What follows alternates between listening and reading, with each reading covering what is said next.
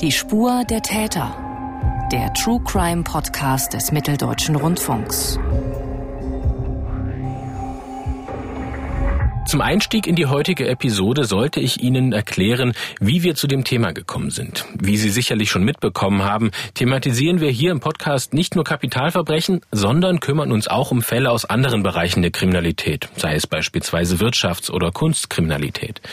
Vor einiger Zeit haben wir uns mit dem Kunstfälscher Wolfgang Beltracchi beschäftigt und den Ermittler zu Gast gehabt, der ihm letztlich das Handwerk legen konnte. Im Anschluss meldete sich ein Hörer bei uns mit dem Feedback, dass er diese anderen Kriminalthemen bei uns sehr schätzt und doch gern mal etwas über den Kriminalfall hinter der Himmelsscheibe von Nebra erfahren würde. Dieses Thema ist uns geläufig gewesen. Die Himmelsscheibe spielt ja im MDR-Sendegebiet eine große Rolle. Und deswegen kannten wir das Thema natürlich, hatten es aber als Kriminalfall oder beziehungsweise als Fall für die Spur der Täter, Tätern auf der Spur in unserem Kosmos hier bisher noch nicht so richtig auf dem Schirm gehabt. Am Ende haben wir das in der Redaktion besprochen und uns äh, dafür entschieden, diesen Fall doch nochmal genauer anzusehen und auch einen Film dazu zu produzieren. Und diesen Film hat mein Kollege David Kopp produziert. Und David, ich freue mich, dass du jetzt bei uns bist, bei mir im Podcast. Hallo. Hallo Mathis und ich freue mich sehr, dass du damals den Vorschlag eingebracht hast. Vielleicht ist Ihnen, liebe Hörerinnen und Hörer, ja schon einmal ein Bild dieser Himmelsscheibe von Nebra begegnet. Unter anderem auf Schildern an der Autobahn A14 bei Halle oder auf Ausstellungsplakaten ist sie zu sehen. Vielleicht haben Sie auch mitbekommen, dass der Astronaut Matthias Maurer eine Kopie der Himmelsscheibe von Nebra mit an Bord der Internationalen Raumstation genommen hat. Was es genau mit dieser Scheibe auf sich hat, was an der Entdeckung kriminell war und warum Ermittler aus Sachsen-Anhalt, Nordrhein-Westfalen und der Schweiz beteiligt waren, das klären wir jetzt. David, damit wir gleich alle auf einem Wissensstand sind und ein Bild vor Augen haben. Was ist die Himmelsscheibe von Nebra und wie sieht sie aus? Also das ist eine Bronzescheibe. Man muss sich vorstellen, etwa so groß wie ein Pizzateller, so schwer wie ein Laptop ungefähr. Und sie schimmert grünlich. Das ist sehr markant an ihr. Und auf der Oberseite sind äh, goldene Applikationen, also Goldauflagen, und die zeigen Sonne, Mond und Sterne. Das würde jedes Kind erkennen. Die Scheibe ist etwa 3600 Jahre alt. Das macht sie so besonders. Das heißt, man rechnet sie der frühen Bronzezeit zu und sie gilt damit als die älteste bisher bekannte konkrete Darstellung des Himmels. Sie ist also ein archäologisch einzigartiges Fundstück und sie lässt viele Schlussfolgerungen zu auf das Leben der Menschen damals in der frühen Bronzezeit und deswegen ist sie für viele verschiedene Wissenschaftler sehr spannend. Nun wurde diese Scheibe aber nicht wie andere Fundstücke üblicherweise von Archäologen ausgegraben. Die stoßen ja immer wieder zum Beispiel, wenn Straßen gebaut werden, auf historische interessante Funde. In diesem Fall war das aber nicht so. Wie sind die Archäologen denn auf diese Himmelsscheibe aufmerksam geworden? Das war im Jahr 1999. Der damalige Landesarchäologe von Berlin, Wilfried Mengin, erhielt ein Kaufangebot von zwei Männern bei einem sehr konspirativen Treffen in einer Gaststätte. Und der Fund, der ihm da gezeigt wurde auf Fotos, der sollte aus einer Region um Sangerhausen in Sachsen-Anhalt stammen. Und das war dann auch der Grund, warum Herr Mengin diesen Kauf abgelehnt hat, denn es war nicht sein Zuständigkeitsbereich, er war für Berlin zuständig und deswegen hat er die ganze Geschichte an seinen damaligen Amtskollegen in Sachsen-Anhalt weitergeleitet. Der hat dann auch mit den Händlern telefoniert, ihnen aber nicht ähm, besonders viel Mut gemacht, das Ding wirklich zu verkaufen, denn er hat ihnen mit der Polizei gedroht und die Händler mehr abgeschreckt und so kam am Ende kein Verkauf zustande. Erst zwei Jahre später kam wieder Bewegung in die Sache. Mengin, der Berliner Landesarchäologe, hat erfahren, dass der Fund mit der Scheibe wieder auf dem sogenannten Grauen Markt aufgetaucht ist, also noch kein Käufer offenbar gefunden war. Im Mai 2001 gab es dann ein Treffen zwischen Mengin und dem neuen Landesarchäologen von Sachsen-Anhalt, der hat inzwischen gewechselt. Der neue heißt dann Harald Meller. Und der schaute sich die Fotos an und war sehr überwältigt von diesem Fund und hat sehr viel Engagement da reingesetzt, an diese Scheibe zu kommen. Diese Fotos haben wir jetzt auch hier vor uns liegen. Du hast verschiedene Bildbände mitgebracht und ich kann mal eins rausgreifen. Die Welt der Himmelsscheibe von Nebra, neue Horizonte. Also es gibt diverse Begleithefte zu den Ausstellungen, ganze Bücher und Abhandlungen, die über diese Himmelsscheibe äh, verfasst wurden und sich auch natürlich mit der Echtheit und dem Alter und der Bedeutung beschäftigt haben. Als Laie sehe ich bei diesen Funden zwei zwei Schwerter, Beile, Ringe und eben diese besagte Himmelsscheibe. Die Gegenstände sehen erstmal ziemlich schmutzig aus, also auch nicht poliert oder glänzend. Zudem ist die Bildqualität auch nicht besonders gut. Was war für Meller denn daran dann so faszinierend? Ja, also das sind die Originalbilder, die damals zum Kauf vorgelegt wurden, sozusagen als Angebot. Meller ging von vornherein von einem sehr bedeutungsvollen Fund aus. Was ihm beim Anschauen der Fotos gleich als erstes durch den Kopf gegangen ist, das hat er mir im Interview beschrieben. Nämlich, dass man gar nicht glauben kann, dass es so einen Fund gibt, dass man den für völlig unwahrscheinlich hält. Und das aber sollte dieser Fund tatsächlich existieren und sollte dieser Fund echt sein, dass das zweifellos eine der größten Sensationen der Archäologiegeschichte überhaupt wäre.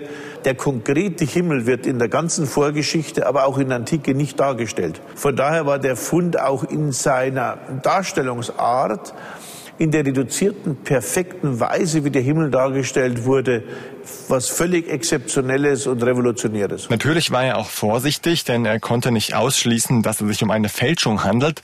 Trotzdem ging Meller davon aus, dass der Fund echt ist, aus folgendem Grund. Alle Fälschungen, die wir kennen, fälschen Bekanntes. Irgendetwas, eine Goldscheibe, die man schon kennt.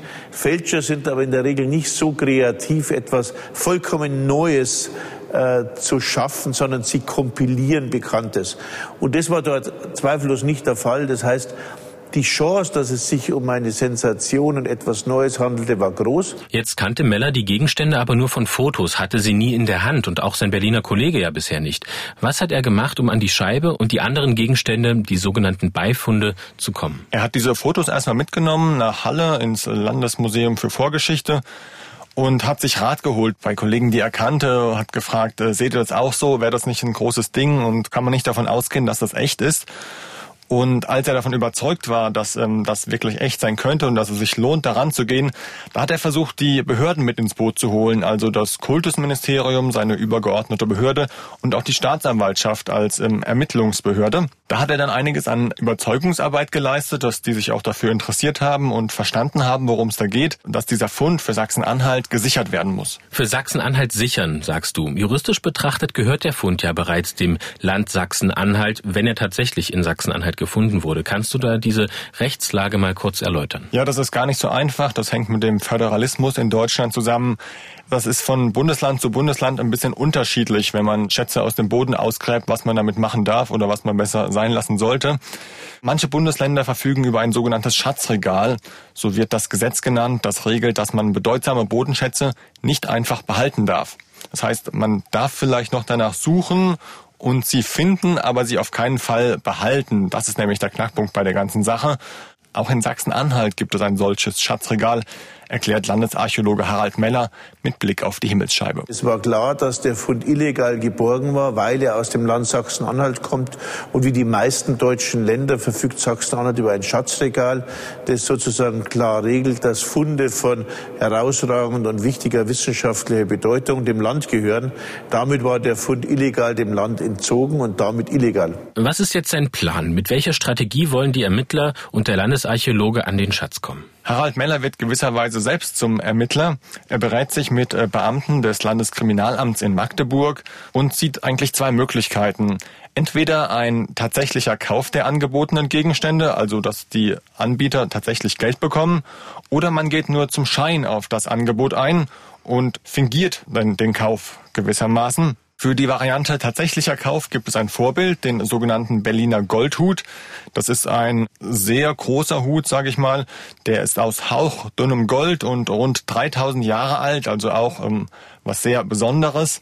Der Berliner Landesarchäologe, von dem wir schon gehört haben, Mengin, hat diesen Goldhut 1997 aus Sammlerkreisen angekauft für 1,5 Millionen D-Mark. Und das, obwohl er gar nicht genau wusste, wo dieses Ding herkommt. Das war also aus dem sogenannten Grauen Markt gekauft. Das ist das große Problem für die Archäologen. Wenn sie nicht wissen, wo die Gegenstände herkommen, sind die Teile von weniger wissenschaftlichem Wert, als wenn man die ganze Fundgeschichte kennt. Wahrscheinlich wurde damals auch Mengin deswegen die Himmelsscheibe angeboten, ganz nach dem Motto, der kauft solche Sachen, probieren wir es gleich als erstes mal bei dem. Mengin vertritt die Ansicht, dass sich öffentliche Museen es sich nicht mit Sammlern verscherzen sollten, dass sie ein gutes Vertrauen aufbauen sollten, denn irgendwie ist man ja auch auf diese Angebote angewiesen, sagt er.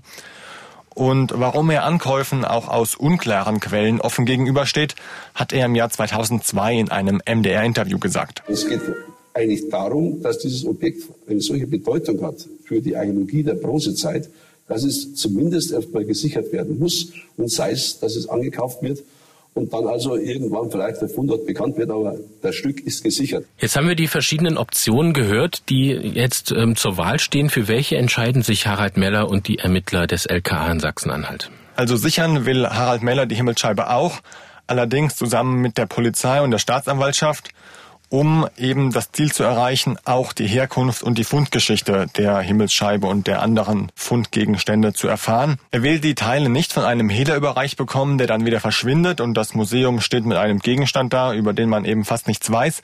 Deswegen kommt für Harald Meller nur Variante 2 in Frage, der fingierte Ankauf mit Unterstützung der Ermittlungsbehörden. Wie sollte nun mit den Besitzern des Schatzes Kontakt aufgenommen werden oder besser gesagt mit den Anbietern? Denn es war ja gar nicht klar, ob die, die die Scheibe auch anbieten, tatsächlich die Eigentümer sind oder vielleicht doch nur Hehler. Ganz genau. Und diese Kontaktaufnahme, die gestaltete sich extrem schwierig. Meller bat natürlich Mengin um Unterstützung, der dieses Angebot bekommen hatte. Aber die Menschen, diese beiden Herren, die ihm das Angebot unterbreitet haben, die hatten falsche Namen angegeben. Auf diese Weise ist man also nicht an die Anbieter zurückgekommen, nachdem einige Zeit vergangen war. Und man musste feststellen, dass die Scheibe in der Zwischenzeit offenbar den Besitzer gewechselt hatte. Meller musste also eine ganze Menge Telefonate führen. Er hat unter anderem auch mit einem Journalisten des Fokus gesprochen, der sehr dicht an der Sache dran war, da sehr intensiv recherchiert hatte. Letztendlich ist es ihm dann mit Hilfe eines Kunsthändlers und eben dieses Fokusjournalisten gelungen, an einen Kontakt zu kommen zu einer Frau im Rheinland. Die behauptete, den Besitzer der Scheibe zu kennen. Und es kam dann zur Verabredung eines Treffens in der Gaststätte der Frau. Also um das nochmal zusammenzufassen für unsere Hörerinnen und Hörer. Eine Gaststättenbesitzerin aus dem Rheinland lädt also den Landesarchäologen von Sachsen-Anhalt ein, um über einen möglichen Verkauf der Himmelsscheibe zu sprechen. Wer ist denn jetzt diese Frau und wie müssen wir uns das Treffen vorstellen? Also das Ganze findet im Februar 2002 statt. Die Frau heißt Hildegard Buri-Bayer, ist damals 44 Jahre alt und Gastronomin, eben weil sie dieses Restaurant besitzt und ist auch Hobbyarchäologin. Das hat sie so beides ein bisschen zusammengebracht. Deswegen ist das kein normales Restaurant, sondern eine sogenannte Museumsgaststätte, also ein Erlebnisrestaurant mit Vitrinen gefüllt mit römischen Fundstücken und anderen archäologischen Gegenständen. Also wer Archäologie mag, sicher ein schönes Ambiente, passen dann auch zu das Essen. Zum Beispiel Tintenfische nach römischer Art und gebratene Schnecken standen da auf der Speisekarte, als Herr Meller kam. Sie war nicht alleine bei dem Treffen, sie hat einen Rechtsanwalt mitgebracht und Meller hat auch jemand mitgebracht, nämlich einen verdeckten Ermittler, einen Kriminalhauptkommissar. Der verdeckte Ermittler gab an, ein Verwaltungsbeamter des Museums zu sein, was er ganz ausgezeichnet machte. Er war also perfekt gekleidet und ich hätte ihm das sofort abgenommen. Er war auch entsprechend instruiert, also das war wirklich beeindruckend.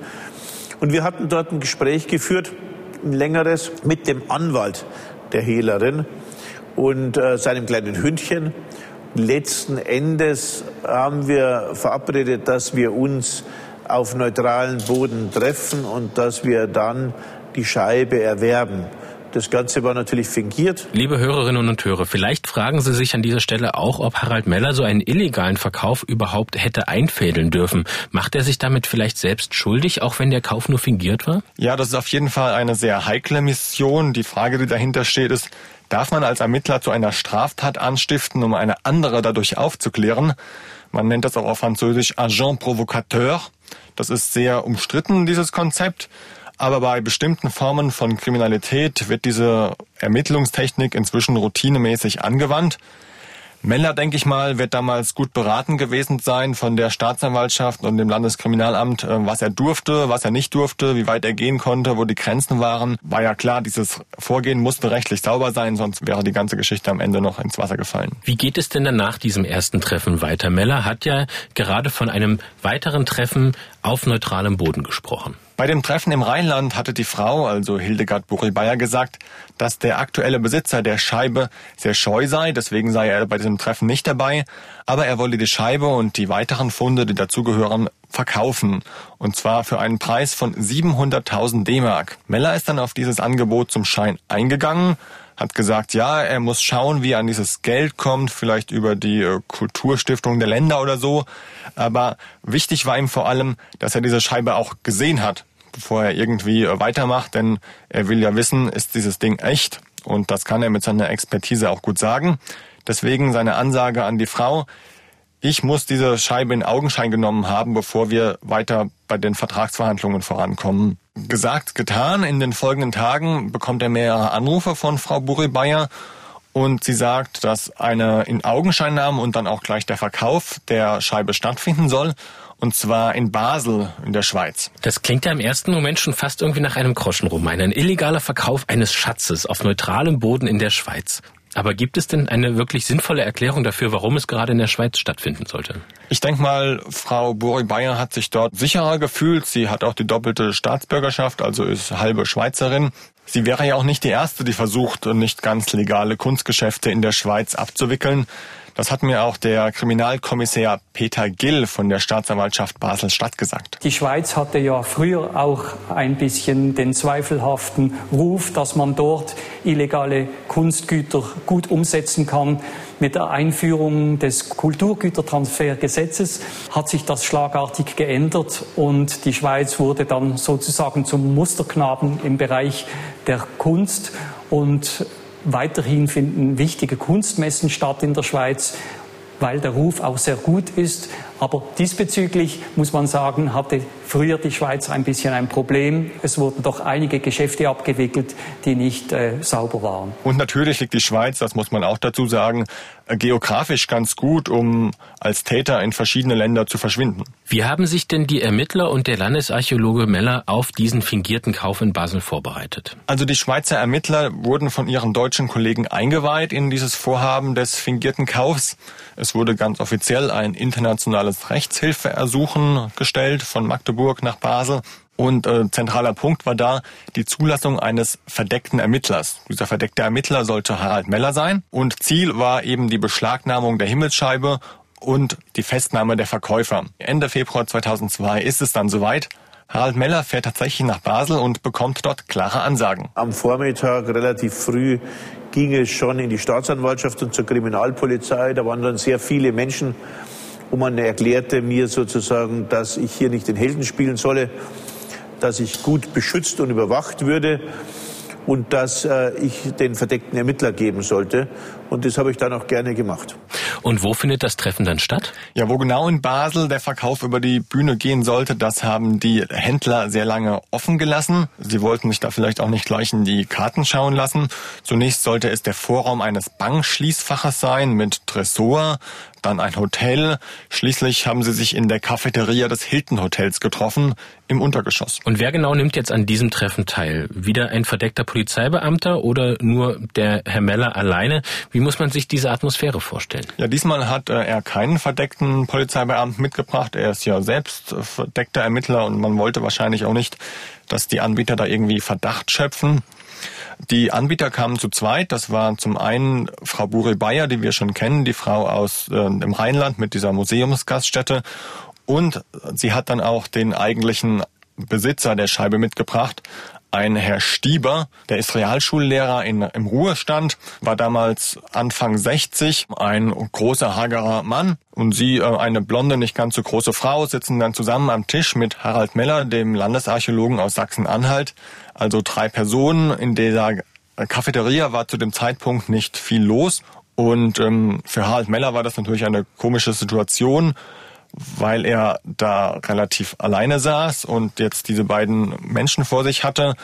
Und für ihn die große Frage, sieht er nun diese Scheibe auch zum ersten Mal, von der er so lange träumt, in Anführungszeichen, die ihm viele schlaflose Nächte wahrscheinlich bereitet hat, die er endlich ähm, in Augenschein am besten auch in Besitz nehmen möchte. Für ihn also sehr, sehr unangenehm, auch weil er keine Polizisten in der Umgebung sehen kann. Die haben ihm zwar gesagt, er soll sich keine Angst machen, aber man kann sich vorstellen, da fühlt man sich nicht ganz so gut und ähm, auch für die Schweizer Polizei keine ganz einfache Situation, sagt Peter Gill. Bei solchen Situationen ist immer ein gewisser Grad an Unsicherheit, weil wir wissen ja nicht, wie reagieren die Leute, wir wissen nicht, wie reagiert ein nicht professioneller äh, verdeckter Ermittler. Man muss immer damit rechnen, dass jemand in einer so angespannten Situation vielleicht nicht so reagiert, wie wir uns es vorstellen. Man muss natürlich dazu sagen, dass die Polizei dieses Treffen auch mit dem Herrn Meller durchaus vorbereitet hat. Es gab da also natürlich genaue Absprachen. Allerdings wurde er vielleicht auch zu seinem eigenen Schutz oder damit die Polizei besser agieren kann, auch ein Stück weit im Unklaren gelassen, wie genau die Situation vor Ort von der Polizei aus sein sollte, oder? Wahrscheinlich war das so, da können wir nachher noch ein bisschen drauf eingehen. Wenn wir uns jetzt überlegen, wie dieses Gespräch verlaufen ist, das war am Anfang relativ oberflächlich. Irgendwann dann kamen die Frau und der Mann zum Thema und haben ein Beil vorgelegt. Das sollte ein Teil sein dieses ähm, sogenannten Hortfundes mit der Himmelsscheibe. Herr Meller hat das in Augenschein genommen und hat eine Echtheitsprüfung durchgeführt. Dazu hatte ich einen eindrucksvollen gelben Chemiekoffer dabei mit verschiedenen Ingredienzien und habe dann natürlich eine Echtheitsprüfung vorgetäuscht, die in einem ganz basalen Sinn tatsächlich hinweist, ob es sich da um Bronze handelt und ob da Zinnanteile da sind. Aber das ist jetzt nichts Wesentliches, nicht und nichts, was die Echtheit wirklich prüfen könnte oder eine Fälschung ausschließen. Das war mehr so Show. Und was ist jetzt mit der Himmelsscheibe? Um die geht es ja hauptsächlich. Ja, das dürfte sich Harald Meller in der Situation auch gefragt haben, denn weder die Frau noch der Mann hatten irgendwie eine Tasche dabei, in die diese Scheibe hätte reingepasst. Also keine große Damenhandtasche, kein Rucksack oder so. Und ähm, Herr Meller hat sich natürlich gefragt, äh, wo kann diese Scheibe sein, um die es jetzt eigentlich geht. Und zu seiner Überraschung hat der Herr dann die Scheibe hervorgezaubert aus seinem Pullover. Der hat die sich ähm, in Handtücher gewickelt und irgendwie an den Bauch gebunden. Er war ja relativ schlank und deswegen ist das nicht so aufgefallen. Und hat die einfach mal unter dem Pulli rausgezogen und Herr Meller überreicht. Und das war dann der Moment, wo Harald Meller die Scheibe erstmals in den Händen hält. Ein lange ersehnter Moment. Und wie er mir berichtet hat, war er auch sehr beeindruckt von dem Gegenstand den er erstmals in den Händen gehalten hat, etwa zwei Kilogramm schwer, die Scheibe. Das hat er sich auch gar nicht so schwer vorgestellt. Gleichzeitig übt die Scheibe, wenn man die in der Hand hat, natürlich eine ungeheure Faszination durch die Macht dieses Bildes aus, durch die Aura dieser Authentizität. Man ist völlig fasziniert von dem Gegenstand. Gleichzeitig ist man auch beunruhigt, nicht? Äh, es hätte ja sein können, dass der Herr eine Waffe bei sich hat. Und auch bei der Scheibe will Meller dann eine Echtheitsprüfung durchführen. Diesmal bringt er ein Teststäbchen mit der Bronze in Kontakt, versieht es mit speziellen Flüssigkeiten und zündet es an. Und was ist das Ergebnis dieses Tests? Wie erhofft, verfärbt sich die Flamme und das ist ein Hinweis darauf, dass die Bronze echt ist. Aber auch das Ganze, wie vorhin schon bei dem ersten Echtheitstest, eigentlich mehr Show, mehr um die beiden zu beeindrucken. Und das hat wohl auch funktioniert. Jedenfalls sind sie bei ihrem Vorhaben geblieben, Herrn Meller diese Scheibe zu verkaufen und haben ihm dann auch einen Vertrag vorgelegt, den er unterschreiben sollte. Das ist also der entscheidende Moment. Jetzt soll es ernsthaft um einen Verkauf gehen. Wie reagiert Meller in diesem Moment? Sehr zurückhaltend, denn er will ja auf keinen Fall irgendwas unterschreiben. Und er sagt den beiden, er müsse jetzt erstmal auf Toilette gehen. Er hätte sich bei diesen Echtheitsprüfungen mit verschiedenen Chemikalien, die sei auf die Hände gekommen, deswegen müsste er sich jetzt die Hände waschen und ist deswegen auf die Toilette gegangen und hat den Vertrag erstmal auf dem Tisch liegen lassen. Die beiden am Tisch, Buri Bayer und Stieber, haben wohl weiter gehofft, dass Meller als Vertreter Sachsen-Anhalts 700.000 Mark in Bar einfach mal hinblättert für einen Gegenstand, der laut Gesetzbuch ohnehin dem Land gehört. Deswegen sind sie sitzen geblieben, haben weiter auf ihn gewartet. Und Herr Meller auf Toilette in dieser Hotelcafeteria hat von dort aus versucht, dann per Mobiltelefon eine Kurznachricht abzusetzen an die Ermittler. Das war anfangs ein bisschen schwierig, weil der Empfang schlecht war. Keller mit dicken Mauern, aber es gelang dann. Und als ich wiederkam, waren Gott sei Dank die beiden Hehler noch da. Ich setzte mich gegenüber, so lange war ich auch nicht weg. Und dann erfolgte schon sehr schnell der Zugriff durch relativ kräftige Polizeibeamte. Damit sind die Verkäufer also endgültig in die Falle getappt. Die Festnahme kommt für Sie sicherlich überraschend. Ihnen werden Handschellen angelegt und interessanterweise wird auch Harald Meller abgeführt. Der Gedanke war, wir bringen alle zusammen weg und auch nicht, dass Herr Miller im ersten Moment dann von diesen Leuten irgendwie äh, noch attackiert worden wäre oder so, dass man dann ihn auf die Seite nimmt und sagt, so, hier sind die beiden Bösewichte. Nein, man hat alle drei mitgenommen. Das kam für Meller dann sicherlich auch unerwartet. Man kann aber in jedem Fall, wie wir schon angesprochen haben, davon ausgehen, dass er von der Polizei ganz genau beobachtet wurde und zu jedem Zeitpunkt die Polizei eigentlich Herr der Lage war. Ja, davon müssen wir ausgehen, dass sich die Schweizer Beamten da nicht so sehr haben in die Karten schauen lassen, aber das doch sehr im Griff hatten, die Situation. Und Herr Peter Gill, der Schweizer Kriminalkommissär, wie man in der Schweiz sagt, hat mir auch gesagt, dass Sie Herrn Meller mit Absicht nicht in die Details eingeweiht haben. Die Gefahr hätte bestanden, dass er dann das war ja eine außerordentliche Situation auch für ihn, vielleicht versehentlich einmal in die Richtung eines Polizeibeamten geschaut hätte und sich dadurch verraten hätte. Darum, er wusste nicht, wo befanden sich die Polizisten, wie viele befanden sich dort? Ja, dass die beiden Anbieter hätten entwischen können, das hat Peter Gill auch ausgeschlossen. Es sei überhaupt nicht möglich gewesen, dass die zwei aus dem Hotel gelangt wären. Es hätten sich nämlich zu diesem Zeitpunkt mehr Polizisten als Hotelgäste vor Ort befunden. Die Himmelsscheibe ist jetzt also in Sicherheit. Wie wir erfahren haben, gibt es ja noch weitere Teile, die zu dem Fund gehören und nicht von den Hehlern in Basel präsentiert wurden. Was ist denn jetzt damit? Meller hat sich äh, das Vorhandene genau angeschaut nach der Festnahme und geschaut, was fehlt denn jetzt eigentlich? Was ist da? Was fehlt? Und zu seinem Glück haben sich die Hehler kooperativ gezeigt und den Ermittlern gesagt, wo denn die anderen Teile des Funds sind. Denn es war doch noch einiges, was da nicht dabei war. Wir haben ja gehört, die Scheibe wurde präsentiert, ein Beil und ich glaube auch ein Schwert und es gab noch weitere Schwerter und Armringe und noch ein paar kleinere Sachen, sage ich mal. Und die beiden Hehler haben also gesagt, wo die sich befinden, diese anderen Teile, nämlich in der Wohnung des Mannes, in der Wohnung von Herrn Stieber und die ist in Jüchen. Jüchen, das ist in Nordrhein-Westfalen und damit ganz in der Nähe von Karst, wo das erste Treffen mit Frau Buri-Bayer stattgefunden hat. Wurden die Beifunde denn dort dann entdeckt? Ja, das ist gelungen. Erstmal ging die Info von Basel an das LKA in Magdeburg und dort haben die Beamten ihre Kollegen in Nordrhein-Westfalen kontaktiert und eine Durchsuchung der Wohnung in Jüchen in Auftrag gegeben. Das Ganze mit Erfolg. Die gesuchten Gegenstände wurden im Keller des Mannes in einem Aluminiumkoffer sichergestellt und nach Magdeburg gebracht. Und die Fotos der Polizei von den Gegenständen und noch mehr zu dieser Geschichte können Sie, liebe Hörerinnen und Hörer, übrigens in Davids Film sehen, zu finden in der ARD Mediathek in der Reihe Kripo Live Tätern auf der Spur oder einfach über den Link im Beschreibungstext dieser Podcast-Episode. David, an dieser Stelle auch mal eine Frage, vielleicht ein kleiner bildlicher Spoiler für unsere Hörerinnen und Hörer. Du hast auch die ähm, Ausgrabungssituation nachgestellt in deinem Film. Wie hast du das denn gemacht? Hast du die echte Himmelsscheibe in den Händen gehabt? Nein, natürlich nicht. Das ist ausgeschlossen, dass die Himmelsscheibe hinter dem dicken Panzerglas aus dem Museum rauskommt und für Dreharbeiten verwendet wird. Aber da sowas häufiger passiert, dass über die Himmelsscheibe berichtet wird, dafür gibt es dann Duplikate, also Kopien, und die werden für Dreharbeiten zur Verfügung gestellt. Aber selbst die sind noch relativ wertvoll und sollen nicht beschmutzt werden. Und deswegen haben wir uns aus Holz nochmal extra eine angefertigt, die wir dann auch in die Erde eingraben konnten und die unsere Darsteller dann ausgebuddelt haben. Auf jeden Fall sah das sehr gut aus. Also auch eine wirkliche Empfehlung für Sie, liebe Hörerinnen und Hörer, sich auch diesen Film von David Kopp noch einmal in der Mediathek anzusehen. Gehen wir weiter in diesem Fall. Die Suche nach der Himmelsscheibe von Nebra mit verdeckten Ermittlern und einem Polizeieinsatz in Basel. Ein Krimi in der Archäologie, der jetzt noch lange nicht am Ende ist. Denn viele Fragen sind nach wie vor offen. Vor allem, wer hat hat die Scheibe wo aus dem Boden ausgegraben und ist sie wirklich echt? Wer hat sie dann weiterverkauft? Das sind alles Fragen, die noch geklärt werden müssen.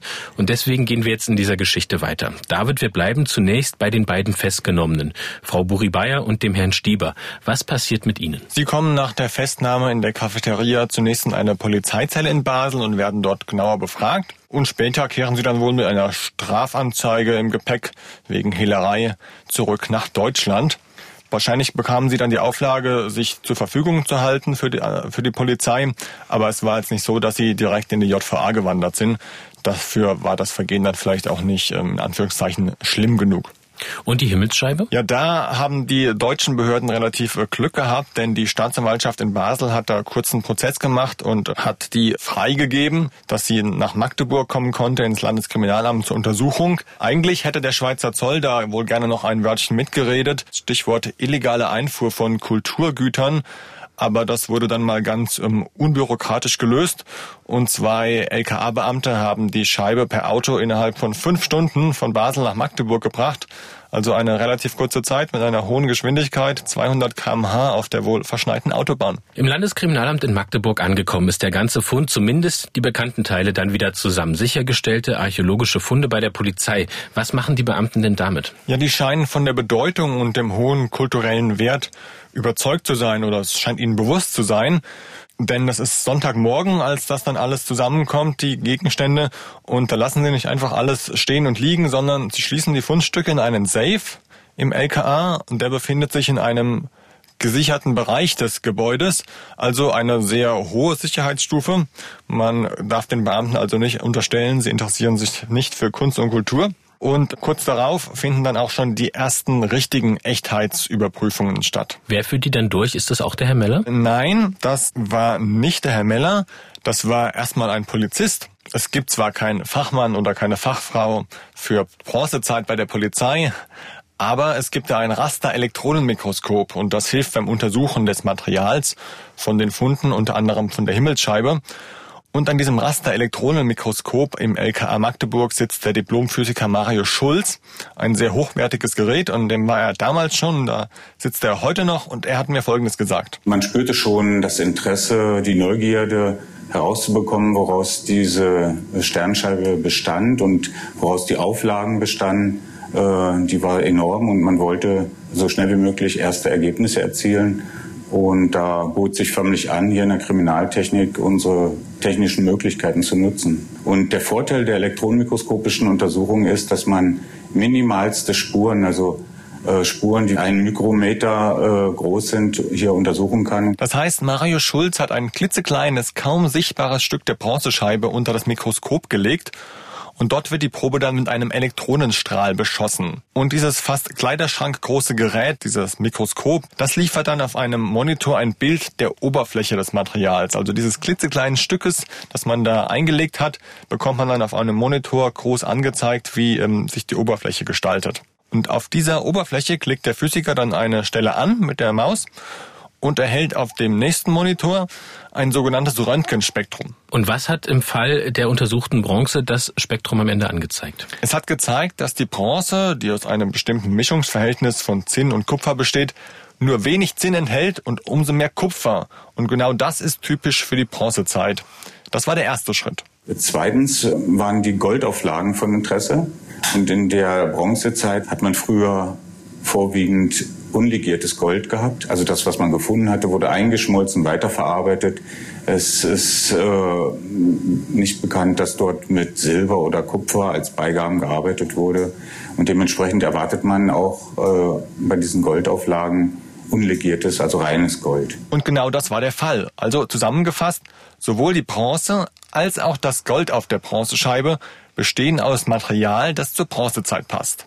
Weitere Untersuchungen hat dann ein Wissenschaftler durchgeführt, der damals an der Bergakademie Freiberg in Sachsen forschte, Ernst Pernitzka, Professor am Institut für Archäometrie. Und womit beschäftigt sich jetzt Archäometrie? In der Archäometrie, muss ich auch erstmal nachschlagen, geht es um den Einsatz naturwissenschaftlicher Methoden zur Lösung kulturhistorischer Fragestellungen. Pernitzka macht das für seinen Bereich etwas konkreter. Den bezeichnet er als kriminaltechnisches Labor der Archäologie. Meller und Pernitzka, die kannten sich, deswegen kontaktierte Meller ihn kurz nach der Sicherstellung der Himmelsscheibe. Er wollte sich doch noch vergewissern, ob nicht doch ein schlechter Scherz dahinter steckt. Er wusste, dass ich Materialanalysen durchführen äh, kann, äh, hat er mich angerufen und gefragt, ob ich noch ganz schnell eine Untersuchung durchführen könnte, um zu sehen, ob es sich um einen schlechten Scherz handelt oder ob es etwas Echtes ist. Das hat gut gepasst, denn ein Spezialgebiet von Pernitzka ist die Frühbronzezeit. Da hat er eine Methode entwickelt, mit der man annähernd das Alter von Metall bestimmen kann. Das war vorher nämlich nicht möglich. Und genau das hat er jetzt auch mit der Bronze der Himmelsscheibe gemacht. Wir haben festgestellt, dass äh, das Metall keine Radioaktivität mehr aufweist. Und das hat uns gezeigt, dass die Herstellung sowohl des Zinns als auch des Kupfers vor längerer Zeit als vor 100 Jahren stattgefunden haben muss, weil frisch hergestelltes Kupfer oder frisch hergestelltes Zinn ist leicht radioaktiv. Das Ergebnis dieser Untersuchung ist noch ein weiterer starker Hinweis darauf, dass die Himmelsscheibe wohl wirklich sehr alt und eben auch keine Fälschung ist. Ja, und diese Untersuchung, da kamen die Ergebnisse auch sehr sehr schnell, das ist ähm, relativ ungewöhnlich.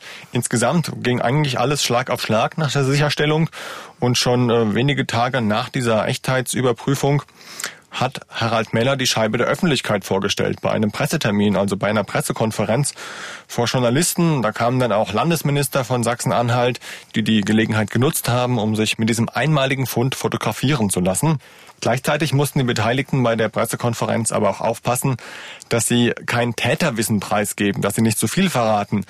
Denn damit könnten sie ja die laufenden Ermittlungen gefährden. Es ist zu diesem Zeitpunkt ja immer noch unklar, wer die Fundstücke ausgegraben hat und über wen sie weiterverkauft wurden. Was wird denn getan, um diese beiden wichtigen Punkte noch zu erklären? Erstens Spurensicherung, und zwar im Landesamt für Denkmalpflege und Archäologie in Halle.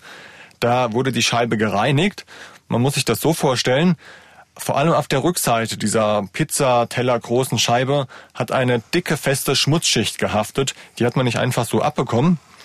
Und ähm, der Restaurator, der da sehr vorsichtig vorgehen muss, unter anderem mit einem Holzstäbchen, der hat sieben Tage gebraucht, um die Rückseite zu reinigen. Und den Sand, den er da runtergekratzt hat, den hat er nicht einfach weggeworfen, sondern der kam in kleine Behälter und die wurden in weißer Voraussicht aufbewahrt. Dazu kommen wir dann später noch. Zweitens, es gab ja Gerüchte, dass der Fund aus der Nähe von Sangerhausen im Südwesten Sachsen-Anhalts stammen soll. Deshalb haben Archäologen dort den Fundort gesucht, allerdings nicht gefunden. Und drittens haben sich die Ermittler des LKA auf die Lauer gelegt und sich in der Szene der Schatzsucher oder der sogenannten Sondengänger umgehört um Hinweise auf die Ausgräber zu erhalten. Mit diesen Sondengängern wollen wir uns jetzt etwas genauer beschäftigen. Sonden, das sind in diesem Zusammenhang ja Metalldetektoren. Sie sehen ein bisschen aus wie große Golfschläger und Schatzsucher setzen sie ein, um metallische Gegenstände unter der Erdoberfläche aufzuspüren. Das haben Sie sicherlich auch schon mal irgendwo in einem Video gesehen. Wie ist denn das Verhältnis zwischen den Archäologen und diesen Hobbyarchäologen und Sondengängern? Ja, das ist nicht ganz einfach. Die Archäologen stehen solchen Sondengängern zumeist kritisch gegenüber, vor allem dann, wenn sie sich nicht als ehrenamtliche Bodendenkmalpfleger angemeldet haben. Das ist sozusagen der legale Weg, mit Sonden unterwegs zu sein. Aber viele haben äh, diese kleine Ausbildung nicht und haben dann auch unkontrolliert Löcher einfach irgendwo im Wald und auf dem Feld und entnehmen Fundstücke unprofessionell. Das muss man wirklich so sagen. Ähm, aus Sicht der Archäologen ist das ein sehr unwissenschaftliches Vorgehen. Das führt zu einem großen Problem für die Wissenschaftler, denn für sie ist wichtig zu wissen, in welchem Zusammenhang die Fundstücke stehen. Das hat mir auch nochmal Rebecca Wegener, Archäologin am Landesamt für Archäologie Sachsen, erklärt. Wenn wir also ein Schwert gebracht bekommen, das einfach ausgegraben wurde und nicht wissen, woher das ist, dann haben wir ein Schwert mehr. Wichtig wäre es aber vielmehr zu wissen, wo genau das lag. Lag das vielleicht in einem Grab? Wenn es ein Grab war, war es ein Männlein, ein Weiblein, lag es rechts, links? des Körpers auf dem Bauch. Und all diese Dinge geben dann ein Bild, aus dem man eben Geschichte tatsächlich rekonstruieren kann. Das Schwert an sich ist ein schöner Fund, aber die ganzen Zusammenhänge, die sind zerstört, wenn das einfach unkontrolliert entnommen wird. Und deshalb ist das für uns eine Katastrophe eigentlich, eine wissenschaftliche. Haben die Ermittlungen in der Szene der Sondengänger in Sachsen-Anhalt denn irgendwas ergeben? Soweit ich weiß nicht, aber genau kann ich das auch nicht sagen, denn das Landeskriminalamt konnte oder wollte mir leider kein Interview geben. Das war etwas schade. Jedenfalls hat es die Staatsanwaltschaft Halle dann noch mit einem anderen Kniff versucht. Sie hat das Angebot verbreiten lassen, wer auspackt, hat Aussicht auf eine milde Strafe. Und hat das irgendwas genützt? Nein, erstmal nicht. Aber Anfang April 2002 kam ein Brief bei Harald Meller an. Der Verfasser schreibt darin, er habe die Bronzescheibe gefunden. Allerdings, der Funke Hoffnung ist schnell dahin. Vier Tage später stellt sich das angebliche Bekennerschreiben als Aprilscherz heraus. Das heißt, die Archäologen mussten sich mit dem Gedanken einfreunden, dass sie nie erfahren, wer die Himmelsschreibe ausgegraben hat und wie die Kette der Hehler verlaufen ist. Und auch nach wie vor ist ja unklar, wo sie genau gefunden wurde. Ja, so sah es einige Monate aus. Harald Meller beschreibt die damalige Lage so. Ja, wir waren natürlich in einer schwierigen Situation, weil wir hatten die Scheibe wir hatten die Beifunde, wir hatten Erdanhaftungen, aber wir kannten keinen Fundort.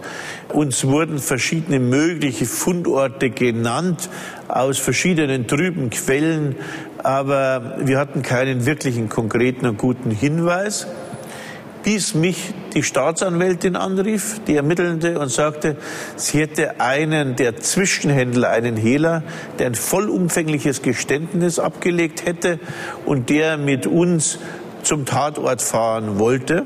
Ich bin dann sofort dorthin geeilt. Das war also ein Wendepunkt im Juli 2002. Der angebliche Zwischenhändler heißt Achim S., ein damals arbeitsloser Kunststoffschlosser aus der Nähe von Köln. Und wo führt Achim S. die Staatsanwältin und Harald Meller hin? Er führt sie in einen Wald im Burgenlandkreis, das ist im Süden von Sachsen-Anhalt. Der Weg führt durch einen Wald hoch auf einen Berg. In der Nähe ist der Fluss Unstrut. Und der Berg heißt Mittelberg. Er ist gut 250 Meter hoch. In der Nähe der Kuppe machte Achim S. Halt. Da orientierte er sich an einer Markierung an einem Baum und zeigte den Ermittlern und Harald Meller den Fundort. Hier, so sagt er, hätten zwei Sondengänger die Scheibe und die weiteren Funde ausgegraben. Eine unauffällige Stelle, wie Harald Meller sagt. Der Ort sah eigentlich harmlos aus, weil die Täter das Loch wieder verfüllt hatten mit Laube und Erde, sodass man eigentlich nur die Mulde auf der Oberfläche erkennen konnte. Die konnte man allerdings sehen. War das denn glaubhaft, was Achim Esther erzählte? Wenn ich das richtig verstanden habe, sagt er ja, dass er den Fund mit der Himmelsscheibe weiterverkauft habe, aber nicht, dass er ihn selbst gefunden und ausgegraben hätte. Woher kann er denn dann wissen, wo der Fundort ist? Ja, seiner Schilderung zufolge hatten ihn im August 1999 zwei Bekannte angerufen, eben diese Sondengänger. Ihre Namen sind Henry Westphal und Mario Renner. Die beiden sollen gar nicht so weit weg wohnen vom Mittelberg, etwa 30 Kilometer. Und er habe ihnen einen Fund abgekauft, bestehend aus Bronzeschwertern und einer Scheibe, eben dieser Himmelsscheibe, von der wir die ganze Zeit sprechen. Als er dann aber kurz nach dem Kauf merkte, dass Teile an den Schwertern fehlen, kam er wieder und ließ sich von den beiden den Fundort zeigen, was sie eigentlich gar nicht machen wollten, aber dann hatte er ein gutes Argument. Dort konnte er diese Teile dann auch finden und so wusste er, wo die beiden das ausgegraben hatten. Und um sich das zu merken, hat er eben auch eine Markierung an den Baum gemacht. Ja, genau. Das ist durchaus clever. Mhm. Den Archäologen hat das sicher nicht ausgereicht als Bestätigung des Fundorts. Wie sind Harald Meller und seine Kollegen dann vorgegangen? Die haben selbst an der Stelle gegraben, aber nicht einfach so wie die äh, Sondengänger, sondern professionell.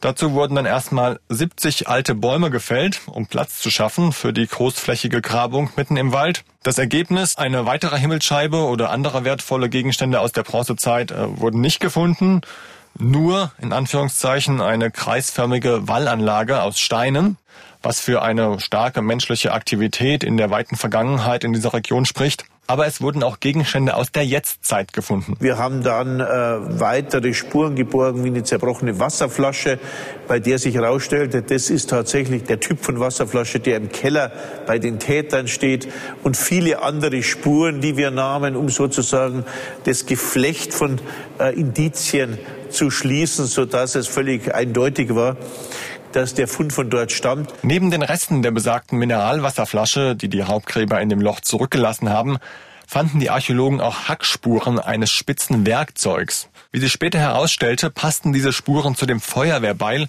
das einer der beiden Raubgräber benutzte beim Ausgraben. Wie findet man denn Hackspuren? Das sind ja Löcher im Boden. Ja, die haben das negativ ausgegraben und dann mit Gips sozusagen einen Abdruck genommen und konnten das dann zusammenhalten. Eigentlich auch sehr clever. Ja, das klingt alles, als würden die Archäologen an dieser Stelle auch zu Kriminaltechnikern werden. Wie dieses Beil, die Glasflasche und überhaupt der Fundort aussehen und die Arbeiten dort abgelaufen sind, das kann man sich auch in Davids Film anschauen, zu finden in der ARD-Mediathek in der Sendereihe Kripo Live, Tätern auf der Spur oder noch einfacher über den Link im Beschreibungstext, also in unseren Shownotes dieser Podcast-Episode. Ja, und weil du sagtest, Archäologen werden zu Kriminaltechnikern, die Archäologen haben dann auch echte Kriminalisten zu Rate gezogen, um sicherzugehen, ob die Stelle auf dem Mittelberg tatsächlich der Fundort ist, wie behauptet von diesem Zwischenhändler, haben die Archäologen nämlich eine Sandprobe entnommen von der Stelle und diesen Sand vergleichen lassen mit dem von der Himmelsscheibe. Ich habe ja vorhin davon gesprochen, dass das äh, entfernt wurde von der Rückseite und jetzt hatten sie zwei Sandproben, die miteinander verglichen werden sollten. Und diesen Vergleich hat Jörg Adam durchgeführt am Landeskriminalamt Brandenburg. Dort war er, bis er in Ruhestand gegangen ist, Sachverständiger für forensische Chemie. Und er hat sich Sand und kleine Steine unter dem Mikroskop ganz genau angeschaut und auch ein spezielles Verfahren entwickelt zum Vergleich von Bodenproben. Sein Ergebnis bei diesem Auftrag? In unserem Fall sind, wenn ich es richtig in Erinnerung habe, etwa 119 Übereinstimmungen festgestellt worden zwischen der Spur und dem Vergleichsmaterial. Das heißt konkret? Diese Scheibe ist mit sehr hoher Wahrscheinlichkeit an der Stelle vergraben gewesen.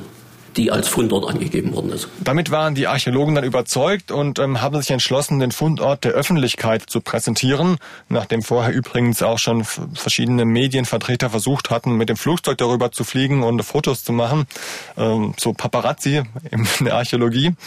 Ähm, dann war es aber offiziell und bekannt und das ist dann auch der Moment, in dem die Scheibe einen richtigen Namen erhält, nämlich erst dann heißt sie Himmelsscheibe von Nebra, benannt nach der Stadt, die ganz in der Nähe ist, Nebra. Das hat nicht allen gefallen, vor allem den kleineren Orten, die etwas näher dran sind. Die hätten sich gerne gewünscht, dass die Scheibe nach ihnen benannt ist. Es gab dann auch noch einen Streit um Markenrechte und Vermarktung, Merchandise, aber das soll jetzt alles hier kein Thema sein. Beschäftigen wir uns ein bisschen näher mit den sogenannten Raubgräbern, die du schon erwähnt hast. Ihre Namen sind Mario Renner und Henry Westphal. Sie sind den Behörden durch den geständigen Zwischenhändler bekannt. Tragen die beiden denn zur Aufklärung bei? Ja, allerdings erst Monate später, wenn es jetzt um Henry Westphal und Mario Renner geht. Harald Meller lernt die beiden im August 2003 kennen. Da sind sie bereit, im Beisein ihrer Rechtsanwälte Aussagen zu machen. Der Hintergedanke ist wohl, dass sie sich Vorteile erhoffen für den bevorstehenden Prozess. Meller zufolge hat einer der beiden, er meint wohl Westphal, präzise, glaubwürdig und logisch das Geschehen geschildert. Der andere hat die Darstellung, die er auch äh, bei seinem Anwalt zum Besten gegeben hat, auch nicht bestritten und bestätigt. Allerdings hat er privat dann immer wieder andere Versionen in Umlauf gebracht und hat da insgesamt für eine gewisse Verunsicherung gesorgt. Äh, aber das sind Aspekte, die für uns nicht relevant sind. Für uns ist relevant, dass wir den Fundort forensisch nachweisen konnten und dass wir konsistente Aussagen der beiden Täter haben. Im Ergebnis, welcher Ablauf der Entdeckung und des Weiterverkaufs der Himmelsscheibe von Nebra konnte denn jetzt rekonstruiert werden mit den beiden? Also Henry Westphal und Mario Renner waren am 4. Juli 1999 mittags mit ihren Sonden auf dem Mittelberg auf Schatzsuche, so haben sie erzählt. Sie wussten anhand von entsprechenden Karten, dass hier die Chancen gut stehen, auch etwas äh, zu finden, einen kleinen Schatz. Allerdings schlugen die Sonden lange nicht an und sie waren wohl relativ frustriert. Und erst als sie auf dem Rückweg waren und die Hoffnung schon fast aufgegeben hatten, da gab die Sonde von Westphal ein lautes Geräusch von sich. Das klingt dann ungefähr so. Auf der Anzeige von Westphals Sonde soll in diesem Moment das englische Wort Overload gestanden haben, sodass bei ihm alles verrückt spielte, so hat er es formuliert. Zusammen haben die beiden dann gegraben, zum einen mit dem erwähnten Beil, zum anderen mit den bloßen Händen. Und als sie dann auf die Schwerter und die Beile stießen, das muss für sie ein besonderer Moment gewesen sein und sie konnten ihr Glück wohl kaum fassen. Das Interessante aus heutiger Perspektive, die Scheibe hat sie dabei wohl kaum interessiert. Deswegen war Westphal beim Ausgraben offensichtlich auch nicht so vorsichtig und hat einfach mal kräftig zugeschlagen mit dem Beil. Und dabei hat die Scheibe auch einige Schäden abbekommen. Es ist nicht davon auszugehen, dass die beiden wussten, welche bedeutsamen Fundstücke sie da eigentlich ausgegraben haben. Noch am gleichen Tag haben sie ihren Bekannten Achim S. in der Nähe von Köln angerufen den kannten sie von Schatzsuchertreffen und weil er sich eben für solche archäologischen Fundstücke interessiert und die ankauft. Deswegen haben sie ihn also angerufen und ihm den Fund angeboten. Da hat er nicht Nein gesagt. Sie haben ein bisschen verhandelt, wie viel das jetzt kosten soll. Am Ende hat er alles für 31.000 D-Mark gekauft, auch die Scheibe, von der er ebenfalls keine konkrete Vorstellung hatte, was das jetzt eigentlich sein sollte. Die Sachen hat er dann mitgenommen zu sich nach Hause in der Nähe von Köln und ähm, hat sie erstmal sauber gemacht. Man könnte auch sagen, er hat für weitere Beschädigungen gesorgt. Er hat nämlich versucht, mit einem Topfreiniger die Scheibe zu reinigen. Man kennt das aus der Küche, das ist so Stahlwolle. Und später hat er dann versucht, die Scheibe zu verkaufen an ein Museum. Das hat aber erstmal nicht funktioniert. Über ein halbes Jahr später hat er dann einen Käufer gefunden für den Fund nämlich unter der Vermittlung von Hildegard Buri-Bayer, die Gaststättenbesitzerin aus Kars, die wir schon kennen. Die hat diesen Verkauf eingefädelt und Käufer war Reinhold Stieber, den wir auch schon kennen, der Realschullehrer. Er hat Achim S. 230.000 D-Mark bezahlt, also mehr als das Siebenfache. Später bietet Stieber die Scheibe dann Harald Meller an in Basel, wir wissen das, für 700.000 D-Mark. Und das ist ja der Moment, wo er festgenommen wird, zusammen mit Hildegard Buri-Bayern. Das war jetzt die Kurzfassung. Es gibt da noch einige Beteiligte mehr. Die wollten größtenteils mit der Scheibe irgendwie Geld verdienen an Vermittlungsprovisionen und so. Aber das soll hier erstmal unerwähnt bleiben. Jetzt wollen wir aber noch wissen, wie das Handeln der genannten Personen von den Raubgräbern bis zu den Hehlern am Ende juristisch bewertet wurde. Welche Strafen haben Sie denn dafür am Ende bekommen? Der Prozess vor dem Amtsgericht Naumburg hat im September 2003 begonnen. Da haben die beiden Raubgräber behauptet, dass sie keine Ahnung hatten, dass die Scheibe Eigentum des Landes ist. Westphal, der ein Raubgräber, hat am Ende wegen Unterschlagung vier Monate Haft auf Bewährung erhalten.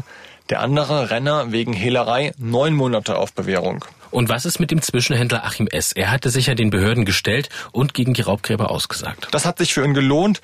Er hat nämlich keine Strafe erhalten, er wurde nicht mal angeklagt und ähm, hat lediglich eine Verwarnung bekommen. Bleiben noch die beiden Hehler, Buribaya und Stieber, beziehungsweise den damaligen Besitzer bis zur Festnahme, die in Basel festgenommen wurden. Was ist für die beiden am Ende bei rausgekommen? Für die hat sich das Ganze nicht so gelohnt. Sie wurden wegen Hehlerei schuldig gesprochen haben dann aber Berufung eingelegt gegen das Urteil, waren also mit dem Urteil sehr unzufrieden. Das hat dazu geführt, dass es einen langen Berufungsprozess gegeben hat. Der hat dann am Landgericht Halle stattgefunden. Da ging es unter anderem darum plötzlich, ob die Himmelsscheibe überhaupt echt ist. Eine Frage, die sich im ersten Prozess gar nicht gestellt hat, die dann aber plötzlich aufkam. Und weil dieses Verfahren so skurril war, kam es sogar in den ARD-Tagesthemen damals. Moderator Ulrich Wickert. Eine wunderbare Posse spielt sich dieser Tage in Halle ab. Erinnern sich doch an die berühmte Himmelsscheibe von Nebra, meine Damen und Herren. Diese Scheibe ist angeblich die älteste Darstellung des Himmels und stammt aus der Bronzezeit. Sie ist also ein bedeutendes Kulturgut.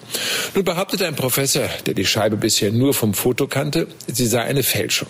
Und das kommt den Leuten zu Pass, die die Scheibe einst verkaufen wollten. Die wurden nämlich wegen Hehlerei mit einem bedeutenden Kulturgut verurteilt. Aber das Urteil gilt nur, wenn es sich bei der Himmelsscheibe auch wirklich um ein bedeutendes Kulturgut handelt. Ist sie aber eine Fälschung, dann können die beiden Leute auch nicht wegen Hehlerei belangt werden. Am Ende blieb die Fälschungsbehauptung des bayerischen Professors aber eine Einzelmeinung und das Landgericht Halle hat das Urteil der ersten Instanz bestätigt. Das bedeutete eine Bewährungsstrafe von einem Jahr für Buri Bayer und für Stieber eine Bewährungsstrafe von sechs Monaten. Zudem mussten beide je 150 Stunden gemeinnützige Arbeit leisten oder 1500 Euro an die Staatskasse zahlen. Das war also der juristische Schlussstrich in Sachen Himmelsscheibe von Nebra. Ganz anders im Bereich der Wissenschaft. Hier war und ist die Himmelsscheibe nach wie vor ein sehr gefragter Forschungsgegenstand, der einiges über das Leben der Menschen in Mitteleuropa in der Frühbronzezeit verrät. Ja, er gibt nämlich einen Einblick, mit welchen Werkzeugen und mit welchen Materialien die Menschen damals gearbeitet haben, dass sie den Sternenhimmel beobachtet haben und dass sie versucht haben, Kalender zu entwickeln. Ja, und man kann auch auch sehen, wie eng die Menschen in Europa in der frühen Bronzezeit denn vernetzt waren, um nur einige Beispiele zu nennen, also auch vieles davon, was man ihnen gar nicht zugetraut hätte. Abschließend möchte ich gerne den Archäometallurgen Ernst Pernitzka nochmal zu Wort kommen lassen. Er hebt die besondere Bedeutung der Himmelsscheibe von Nebra als Forschungsgegenstand und als Antreiber der Forschung hervor. Es ist nicht nur ein außergewöhnlich interessantes Objekt, ein außergewöhnlich wichtiges Objekt für die Rekonstruktion der Ideengeschichte der Bronzezeit. Wir hatten ja bis dahin eigentlich nur Töpfe und Metallobjekte, aber jetzt können wir sozusagen auch sehen, dass sich die Menschen mit Astronomie beschäftigt haben, mit kalendarischen Fragen und so weiter. Wir können eine Gesellschaftsstruktur rekonstruieren und äh, das alles war schon äh, sehr wichtig, aber es war noch wichtiger, dass die Scheibe eben uns angeregt hat, neue Methoden zu erforschen. Zu sehen sind die Himmelsscheibe von Nebra und die weiteren Teile des Funds übrigens noch bis zum 9. Januar 2022 im Landesmuseum für Vorgeschichte in Halle. Danach ab dem 17. Februar 2022 im British Museum in London, also ein bisschen weiter weg. David, abschließende Frage. Du hast dich jetzt sehr lange mit der Himmelsscheibe beschäftigt. Du hast sie auch gesehen im Landesmuseum für Vorgeschichte in Halle. Welche Wirkung hatte sie auf dich? Also ich glaube, wenn sie jetzt mit vielen anderen Sachen in einer Reihe stehen würde, dann würde sie zwar als besonderes Objekt herausstechen, vom optischen her, aber das, was dahinter steckt, das ist für mich als Laien so auf den ersten Blick überhaupt nicht zu sehen gewesen. Und das erfährt man dann erst, wenn man sich intensiver damit beschäftigt, wie sie auch umgearbeitet wurde. Das war ja nicht immer das gleiche Bild darauf zu sehen. Da kamen ja verschiedene Handwerker, die da angesetzt haben. Vermutlich ist auch Wissen verloren gegangen, das ähm, mit der Scheibe benutzt wurde. Also da steckt so viel dahinter, das sieht man auf den ersten Blick gar nicht. Aber wenn man das alles weiß und dann die Scheibe sieht und sie auch schön beleuchtet ist und alleine da steht in der Vitrine, das ist wirklich schön gemacht in Halle, dann ist das doch faszinierend. Hat also auch dein Interesse an der Archäologie und an der Frühgeschichte ein bisschen geweckt? Auf jeden Fall, was ich vorher gar nicht gedacht hätte, aber durch Kriminalität Interesse für die Archäologie geweckt. Vielen Dank, David, dass du uns diesen doch etwas außergewöhnlichen Kriminalfall heute ein bisschen näher gebracht hast. Und an dieser Stelle noch einmal der Hinweis auf deinen Film zum Fall. Den Link dazu gibt's in unseren Show Notes. Der Film steht in der ARD Mediathek bei Kripo Live Tätern auf der Spur. Bei Fragen oder Rückmeldungen zu dieser oder anderen Episoden von Die Spur der Täter freuen wir uns über eine E-Mail von Ihnen. Die Adresse lautet die-spur-der-täter mit ae.mdr.de.